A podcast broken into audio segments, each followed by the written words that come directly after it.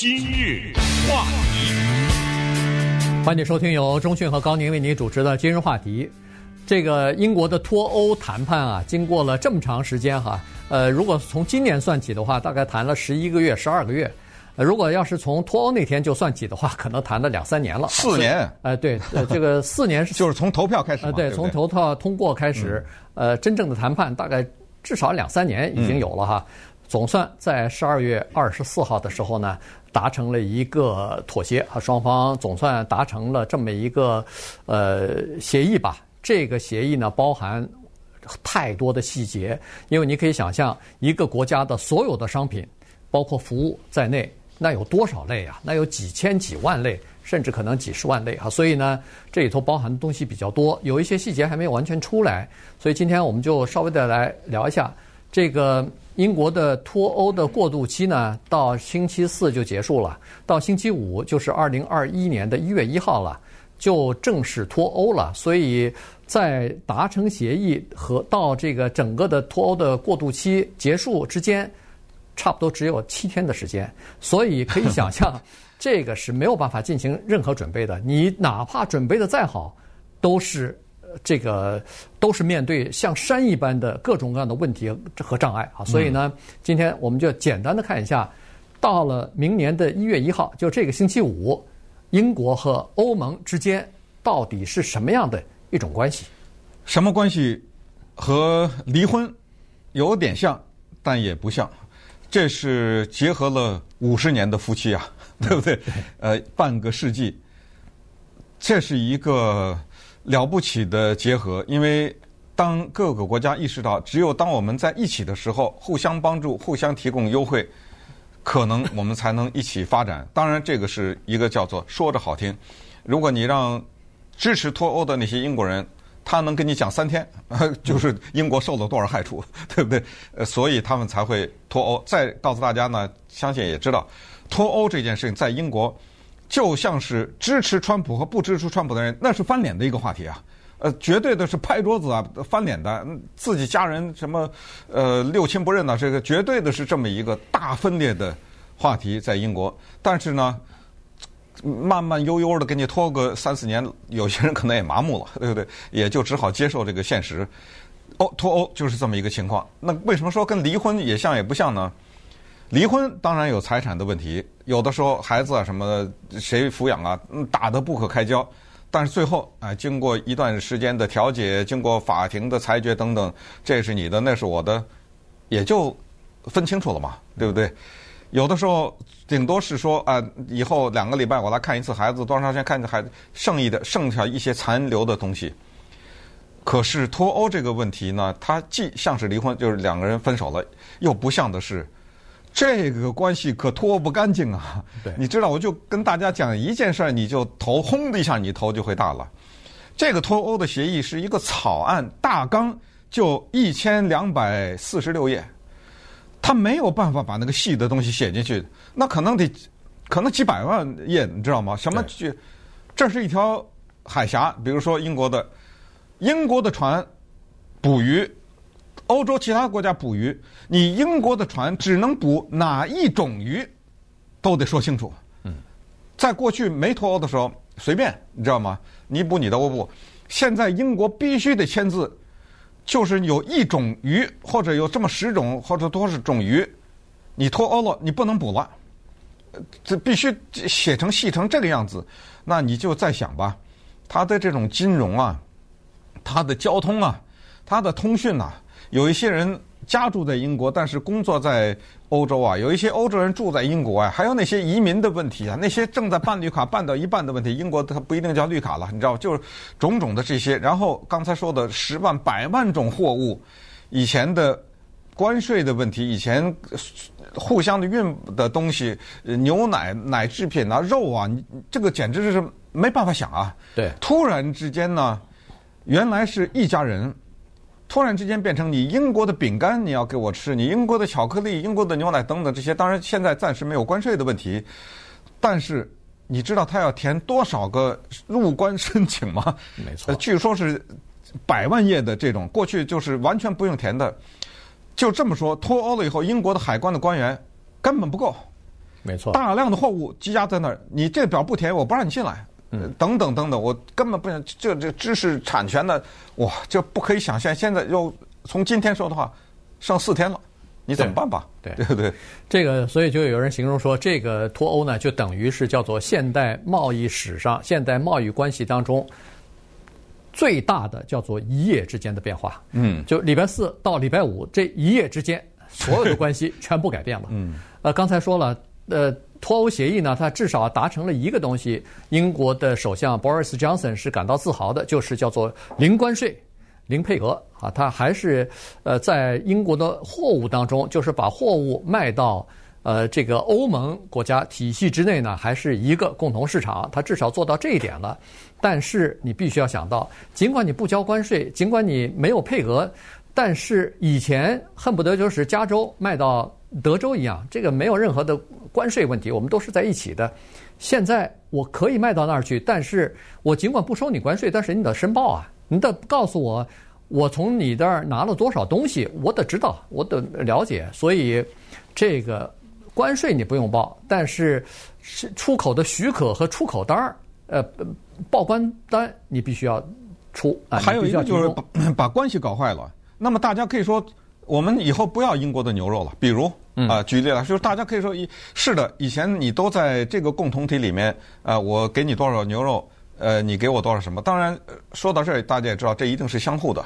也就是说，这个不是光是英国吃亏，欧盟也吃亏啊。所以谈了这么久嘛，任何的破裂，关系的破裂，都是两败俱伤的。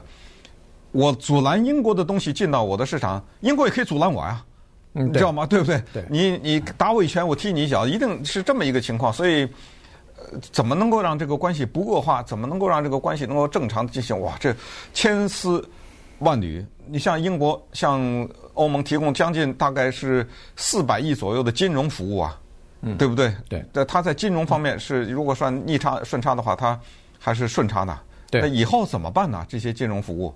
对不对？对，在这个你说的一千四百呃一千多少一二四六哎一千两百四十六页的这个呃脱欧的这么一个贸易协定当中，还没包括金融这方面呢，没包括金融和服务领域呢。其实英国在欧盟当中，金融和服务的出口是最多，呃，不叫最多，是最赚钱的。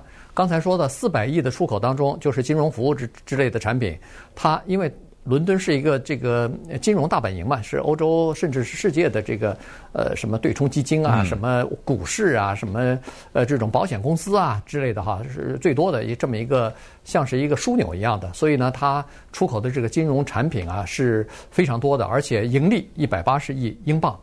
可是英国的货物有百分之八十出口到欧盟，但是它是叫做。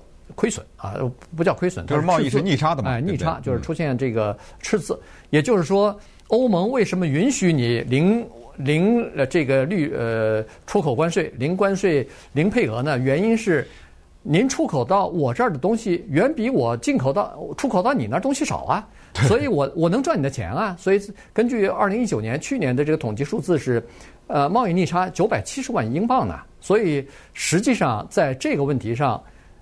英国应该是吃亏了，因为在整个的贸易当中，欧盟把它最需要的东西留住了，就是贸易。呃，因为你出口到我的这个共同体里边的东西少，我卖给你的东西多，我赚钱了，我保留下来了。可是金融产品，对不起，这个并没有包括在我的这个贸易谈判当中，或者至少没有包括很多。这样的话呢，英国等于是吃了个哑巴亏。嗯，历史和时间。啊，将证明英国的此举是不是明智？但是呢，有一些东西是非常清楚的，就是欧盟之所以存在，就是一定它有一个东西叫做互利。今天如果欧盟失去了英国这么大的一个伙伴，然后其他的欧盟还留在里面的国家，他们看到，哎，英国日子过得不错，假如对不对？假如是这样的话。那我们之前也多次的在谈这个话题的时候有过解释，就是它会刺激另外的一些人脱离欧洲，另外的一些国家，这些国家有吗？当然有，呃，他们在那儿静悄悄的看着，有的时候可能都甚至都不一定是很静悄悄的，因为它这个国家最终它不是一个抽象的概念，国家是民组成的。英国脱欧也是老百姓闹的，对不对？如果某一些意大利啊、西班牙啊什么这些国家，呃，甚至是德国等等，他们看到英国的情况，他的民要是闹起来的话，然后要求公民投票的话，你政府没办法说我不投啊，对不对？啊，那接下来的情况不可想象，所以。还是这句话，那就是英国的这个决定是不是一个自私的决定？因为当时英国的考虑就是因为他给欧盟提供的比他拿回来的少，不就是这样的吗？对不对？那他说我不干啊，我亏了，我为什么去帮助那些比较穷的国家？或者我为什么要接收多少多少难民或者多少多少移民？为什么失去我的工作机会等等？你说的难听点是一个自私，但是你可以从另外一个角度讲，说的很好听，叫做英国第一，这个挺挺熟啊，这个口号对不对？对 可是问题就在这儿，就是单边主义、多边主义，对不对？啊，又又来了这些关于对待移民的问题，以及呃所谓的一个强国要不要帮助弱国等等这一系列的问题，都由四年以前英国的那个投票呢。奠定了基础，也导致了美国川普的上台，对不对？呃，以及法国的极右势力的在民间呃得到的支持啊，等等，所有的这些都是一个大的图画当中的一个组成部分。那那稍待一会儿，我们再来看一看这一个完全无法预测的脱欧发生了以后，接下来的那什么人最倒霉？今日话题。欢迎继续收听由中讯和高宁为你主持的今日话题。这段时间跟大家讲的呢是英国脱欧啊，整个的这个贸易谈判协议呢总算达成了，但是呢这个肯定会造成很多的混乱的，因为在这个文件当中呢有许多细节啊，其实还没有讨论完全，至少是民众还不太了解，包括业内的人士可能也不太了解啊，所以这个会对整个的事情呢造成很大的影响。呃，而且这些事情是分分秒秒都在发生的，比如说哈，这个在。呃，英国上个星期的时候呢，不是发现了变变异的这个病毒嘛，所以一下子就关闭了边境了。所以在关闭边境的过程当中呢，有许多来往于欧盟和英国方面的货车的司机啊，就被困在英国的码头上了。呃，因为来不及处理这些事情，这还是短短的几天的时间呢。可以想象，在脱欧之后，你光是这个是。进出海关报税的这个情况，或者是填那个呃申报申请的这些，尽管不报税，但是你要登记啊，你要申请啊，这些东西的文书方面的工作，就是要耽搁多少来来回回卡车司机的时间啊，这个是跑不掉的。再加上就是你填这个单子要有人呐，要有人帮你填，有人帮你申报啊，在英国显然没有这么多的。处理这方面就是报关报关行啊，申请这个呃许可证的这些呃这这些机构和人员专业人员不够。同时呢，这个英国脱离欧洲之后，它算是第三国了，所以很多的货物以前不需要检查的，现在需要检查了。商检包括两个部分，一个是产品的叫做质量检查，另外一个是安全检查、卫生检查。所以英国现在兽医就是包括做商品。呃，这个疫情检查的兽医都缺的不行，有很多这方面的人。如果您有这方面的专专长技术的话，可以到欧洲呃，可以到英国去，因为英国这方面人才缺的很厉害。来不及了，呃，他现在最缺的就是海关的那种工作人员，呃，因为工作量不知道是多少多少倍的翻啊，呃，突然之间要填这么多的各种各样的申报表啊，还有就是刚才说的金融服务呢，没有在脱欧的协议当中，还有一个。大项就是整体的服务类，没有在脱欧的这一千两百四十六页里面。服务类是什么东西？你想吧，有一种公司叫咨询公司，对不对？对，提供各种各样的咨询的。有一种行业叫律师的行业，有一种行业，你比如说是建筑，这等等，你就这么所有的这种想呢，你就这么理解就比较容易。有一句话说，把英国当成索马里，就是就突然有一天，英国变成了一个。跟这一大块欧盟没什么公关系的一个国一个国家了，呃，之前所签的那个都被撕了嘛，对不对？所以呃，除了保留一点免关税以外，其他的一切都像是一个第三国一样，像澳大利亚一样，呃，像什么智利啊什么，就莫名其妙一个独立的这么一个国家了，它像那个蛋糕一样被切走了啊。是这么一种情况。而刚才说的这种金融和服务呢，在英国的经济里面占多少呢？这个可怕了，百分之八十，这个才是支撑它的英国的整体的经济的东西。那么这个东西被割裂出去，没有写在这一千两百四十六页，那它前景未卜。那往坏了想的话，那它如果受到重创的话，刚才说了，整个的脱欧过程当中，什么人受影响？说到底，老百姓。对，就这样说到底就是老百姓，因为你金融也好，贸易也好，服务也好，随便你说什么，最后到落实到最后还是那些普通的人。当英国的药卖不出去的时候，当英国的食品什么，当英国的银行借不出钱的时候，因为过去一个西班牙的公司一通电话，英国的银钱就借出来了。这因为大家是理解为一个国家嘛，对不对？对。一个什么意大利的一个企业说需要点钱，呃，走，咱们向呃向英国去借借呀。现在麻烦了，因为没写在这里面，这里面呃怎么办？可能就不借了，对不对？嗯，这就是一大问题。对，呃，这个是服务类哈，这个服务类是一大项。同时呢，呃，它其他方面的货物方面的这个呃申报啊，你说耽误的时间，这要增加成本吧？呃，这个报关行，你这是几千万、上亿的这种。呃，成本你要增加进去吧？你因为要填很多文书啊，要填很多的这各种各样的呃这个文件啊等等，所以这些东西怎么去消化呢？啊，当然就是消费者啊，这个肯定是转嫁到消费者身上。所以现在英国方面大部分的这个专业人士都在说，希望说越来越顺畅，越来越好。但是呢，有一个东西是不可避免的，就是将来英国不管是服务的出口还是商品的出口，它第一将会变得更加麻烦，因为各种各样的这个出境关的这种申报是少不了的。第二呢，就会变得越来越贵、昂贵。这个也是因为申报多了。它肯定是时间的成本，高，哎，你都得都得算在里头，所以这个是预期之内，你这个是跑不掉的。呃，至于会不会变得更好，还不敢说呢。但是呃，成本变高，时间变得拖长，然后变得更加麻烦复杂，这个是已经可以确定的了。嗯，当然最后啊，也就是导致脱欧的那个导火索，最重要的关于移民难民的问题。这个呢，就比较更麻烦了，因为在欧洲去过的人都知道，呃，恨不得就没有国界的概念，对不对？呃，畅通无阻。那么有很多的英国人在欧洲其他国家工作，也有欧洲很多其他国家的人在英国工作。这个过程当中呢，非法咱们都不算啊，就是那种坐着什么藏在卡车里那悄悄进去那个都不算了。就是这种合法的人呢，现在很多人决定不再去英国了。因为英国的这种反移民政策啊等等，其实，呃，当然英国的情况，任何国家都一样，就是移民他如果能生存的话，他一定相当多的人是从事的那种比较低的，或者是收入低或者技能比较低的工作。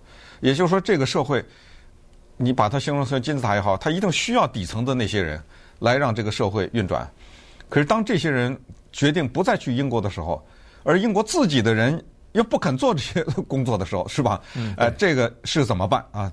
从建筑工地到一些很基础的这种服务，还有就是极为复杂的他那那那些移民的政策，完全不可想象。就是很多人可能，呃，我我都不知道他一个人在呃。一个英国人跑到欧洲工作，将来怎么办？这个是说，好吧，这怎么弄啊？这个现在这个情况就是这样子，嗯、就说很多欧洲的移民，咱们都还说是合法的，到了英国去生活工作，这一说都是几年、十几年，甚至包括几十年的都有啊。现在一脱欧，所有的移民的政策全部改变了。你在我英国这个生活工作的这些欧洲的移民，对不起，要重新登记，这个事儿。光是这一件事儿就涉及到几百万在英国生活的欧洲的移民。那这些移民，有的人知道要登记，有的人说我生活了十几年、几十年，大概是合法了吧？所以这些人根本就不知道还要登记呢。如果你错过了他，比如说有个最后期限的话，如果你错过了这个最后期限没去登记的话，那你是不是就以后就失去了在欧洲申申请工作和居住的这个资格了？那你这个哪怕你买了房子，哪怕你有一份产业在那儿。是不是以后就你没有这个正正式的身份，是不是就要离开英国了呢？所以这些事情在那个一千两百四十六页的文件当中还没有写，还没有写呢。这是移民方面的法规，没法写。如果都写的话，那不是几万页了吗？对不对？所以这个是新的这个法规。然后它这个法规里头又呃规定了说，只能在网上登记。那如果要是不是在网上重新申请登记的话，那这些人怎么办呢？呃，所以很多的事情都是未知啊。所以这个整个的事情呢，将会在短期之内，至少几个月之内是会造成一片混乱的。